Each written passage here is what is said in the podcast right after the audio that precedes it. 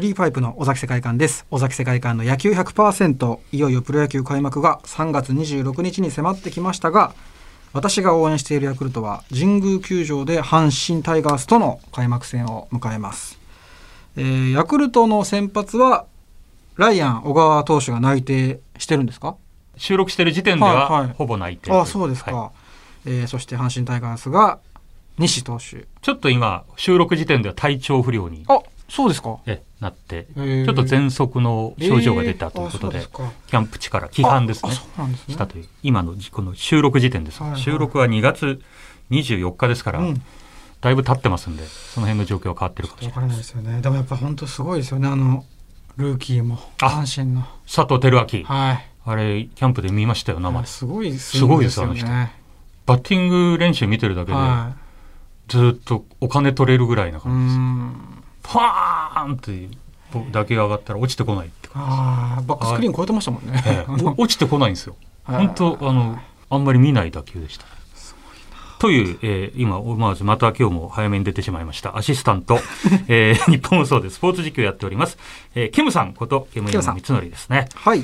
ケムさんは最初の実況はいつまなんですか？だねまだ分かってないんですけど、はい。結構緊張モードに入ってくるとですね。どこをやるのかなとか開も幕投手の可能性性もあるわけですか？可能性としてはありますけど可能性だけはいつもあるんですけど 開幕投手はまだやったことがないんですけどねそうですか。ええそれやってほしいですけどね。やりたいですけど。さあ、はいえー尾崎世界観の野球100%シーズン9まで来ました。はいえー太陽ホエールズから現在の横浜 DNA ベイスターズまで熱く応援されている俳優の今井翼さんにゲストとしてご登場いただいております。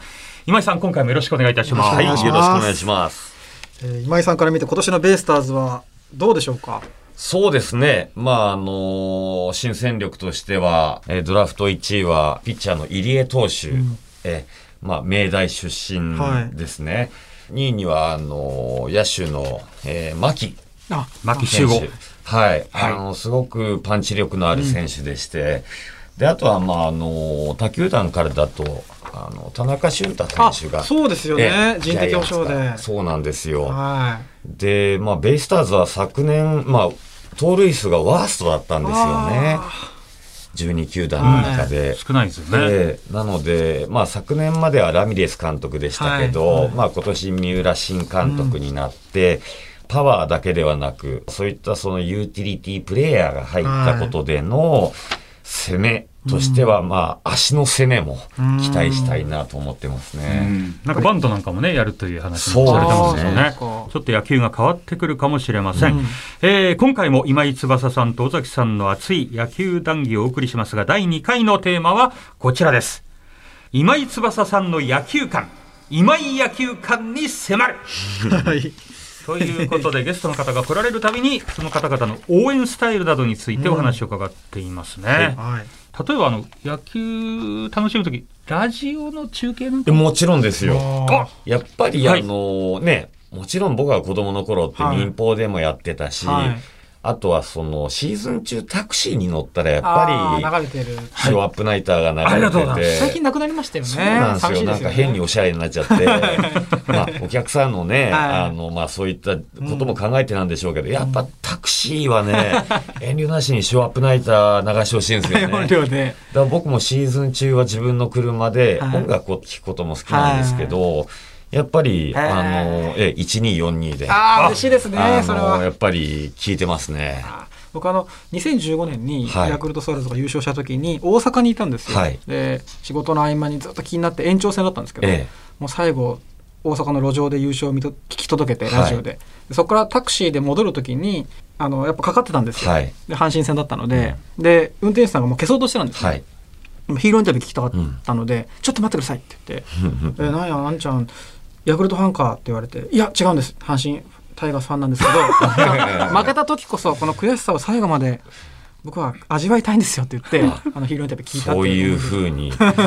いやー僕だったらもう、ちょっとヤクルトファンですいませんがって言っちゃいます。でも日本放送も1242も連呼していただきましてありがとうございます。はい、ありがとうございます。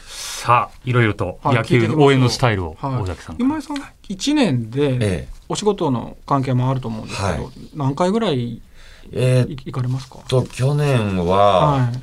8試合ぐらいは行きましたね。結。構な数ですよね去年で考えると。そうなんですよ。はい。やっぱりね。無観客の時期がありましたからね。なんで、ハマスターがメインですけど、はやっぱり関東だと神宮が一番あ野球がね、見やすはいくてはいそうで、すよね。神宮のあのね、ブルペンも見られるっていう楽しみがまたいいです、ね。か珍しいですよね。中にブルペンがある観客席から見えるというね。そうですね。ええ。はいはいはいい。つも慣れてるので、えそうな毎回それを思い出しますね。そのはい。他球団のファンの方が、ヤクルト以外のファンの方が言うとあそうだ尾崎さんはね、ほとんど神宮。もう他え。いやいや、そりゃそうでしょうね。他はほとんど行ったことないんです。ないんですよあの他に行ってもヤクルトファンいないんです、えだって神宮なんてもう半分かそれ以上の勢いで今ベイスターズファンいるじゃないですか。え。いやいや、でもね、ヤクルトだって、やっぱり根強い、強いですけど、ね、深いファンもいますから。ハマスタなんてちょっとしかいないんで。いやいやね、やっぱり横浜スタジアムでもね、うん。あの応援用の傘なんかもね、はいはい。結構見かけますから。あそうですか。え優しいから見てくれてるのかえもしれない、はいいやどうなんですか？ヤクルトファンにとってのベ,、まあ、ベイスターズ。はあの、勝手ながら仲間意識があって、うん。ドラゴンズとベイスターズのファンは味方味方っていう意識でいますね。そうですね。あ、そうなんですね。なんかそんな雰囲気がありますね。あとは応援がおしゃれなんですよ。その相手をあんまりこう悪く言わないというかはい。ちょっとこうシュッとしてるんですよね見てて。そうですね。はいでもやっぱり勝ち越されてて、はい。チャンスのシチュエーションの時は、い。やっぱりヤクルト倒せあああれとありますか？かあ、そこそこそこそこまあ、はいどのチームもね、そういった、あまあ、ちょっとしたね、あの、応援はあると思うんですけど、まあ、でもやっぱり、タイガースのジェット風船にしてもそうですし、うんはい。ヤクルトの傘であったり、まあ、ああいう伝統があるっていうのは、すごく僕からしたら羨ましいですね。ベイスターズの応援でそういう伝統があるっていうのはベイスターズやっぱりり球団名が変わっていったりして、スタイルがまた変わりましたもんね。そうですね。う。ん。だから逆に尾崎さんがあのおっしゃるようには、い。ろんなうん。こう応援の仕方が、うん。新しい応援の仕方が増えたので、そういう意味ではまた今は今の楽しみ方がありますね。どこで見るのが好きですか？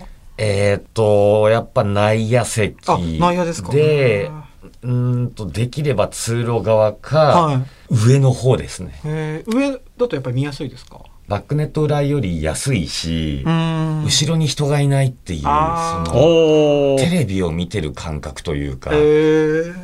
でもたまにうあの後ろに人いるとあのビールがこうこぼしたビールが垂れてきたりするんですよね。ああそうですね。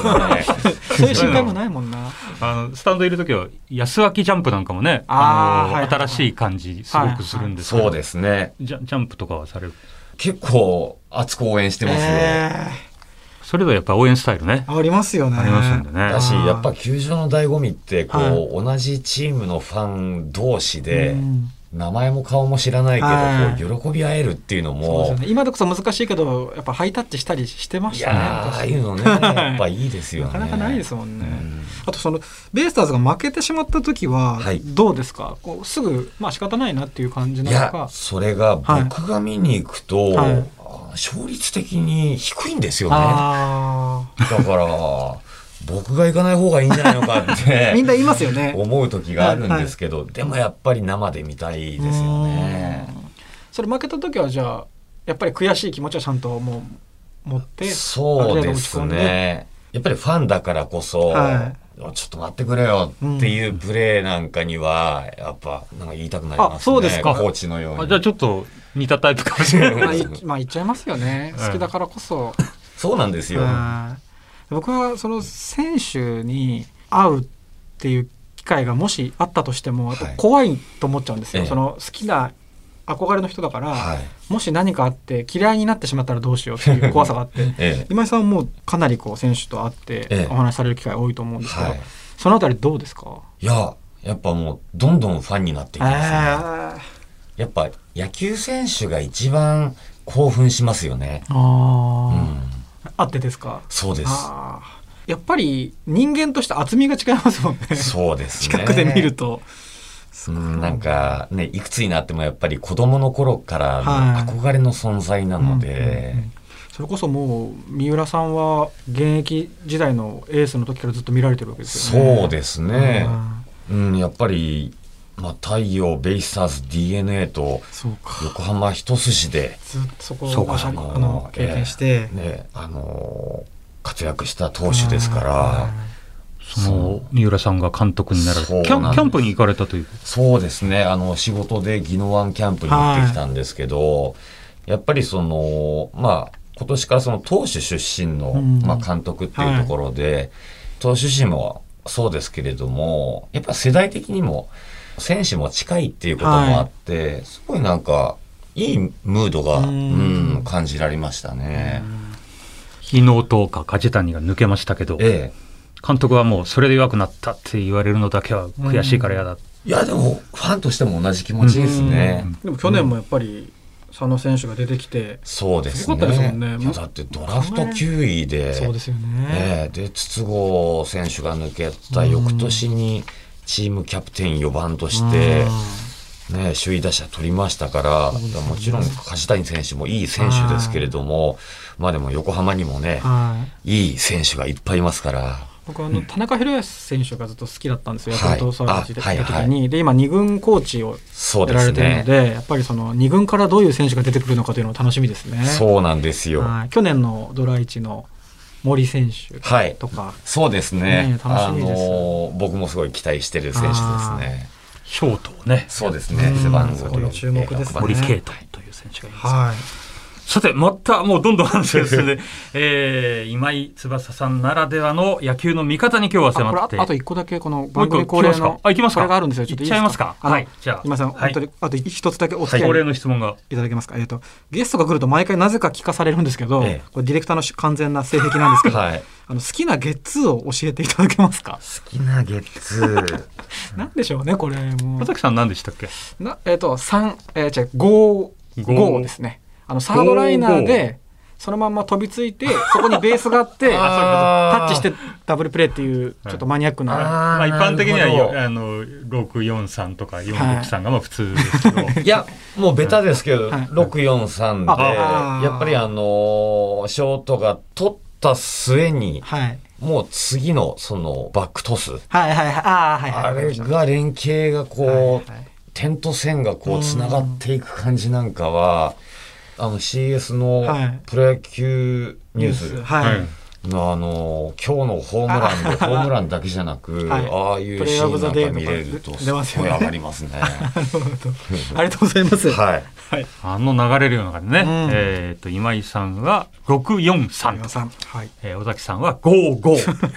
55プロ野球にかけていただいているのかもしれません。そうですえーということで、今井翼さんならではの野球の見方に今回は迫りましたが、そろそろお時間です。さて、今井翼さんは来月4月8日から29日に東京の日生劇場、5月7日から9日に名古屋のみその座にて上演予定のミュージカル、ゴヤに主演されます。えーこちらの情報もぜひ公式ホームページなどでチェックなさってください。はい。尾崎さんはミュージカルチャレンジなんて意欲はどうですか？そんなもうそれ多いですね。大変ですよね。やっぱりそのうん。全く違う歌になると思うので。ええええ。今さんどうですか？そのミュージカルの歌とそのそれ以外の歌って。あの、そうですね。でも僕もなんかミュージカルだからっていう、はい。なんていうんですか、突然な感じな歌い方ははい、あまりしない方なので、で、今回あの、清塚信也さんあが、初めてあの、舞台の作曲をうん。されるんですけど、はいうんすごいその組曲的な、へー。一曲の中に3曲入ってるぐらい、難しい結構そうですね難しいんですけど、はとっても聞き応えのある楽曲がたくさんありますんで、ぜひ生の舞台でね、初皆さんに。めてのミュージカルとしてはじゃあいいかもしれないですね。その今井さんの自然な流れの歌を聴けるということも、うん。聞いていただきたい、見ていただきたいと思います。今井さん、次回もまたよろしくお願いいたします。はいお願いいたします。クリーパイプ尾崎世界観の野球100%エンディングのお時間ですえー次回もたっぷり、えー今井翼さんにお話を伺ってまいります。そして2021年は日本放送ショーアップナイター55周年。えー3月26日の開幕に向けてもさまざまな企画を実施中です。そのうちの一つはクリープハイプの皆さんに作っていただくショーアップナイターの新しいジングルです、えー開幕前にはお披露目される予定ですのでそちらもどうぞお楽しみに。そして、プロ野球は今年も日本放送ショーアップナイターでお聞きください。ということでクリープワイプ尾崎世界観と日本放送煙山光則でした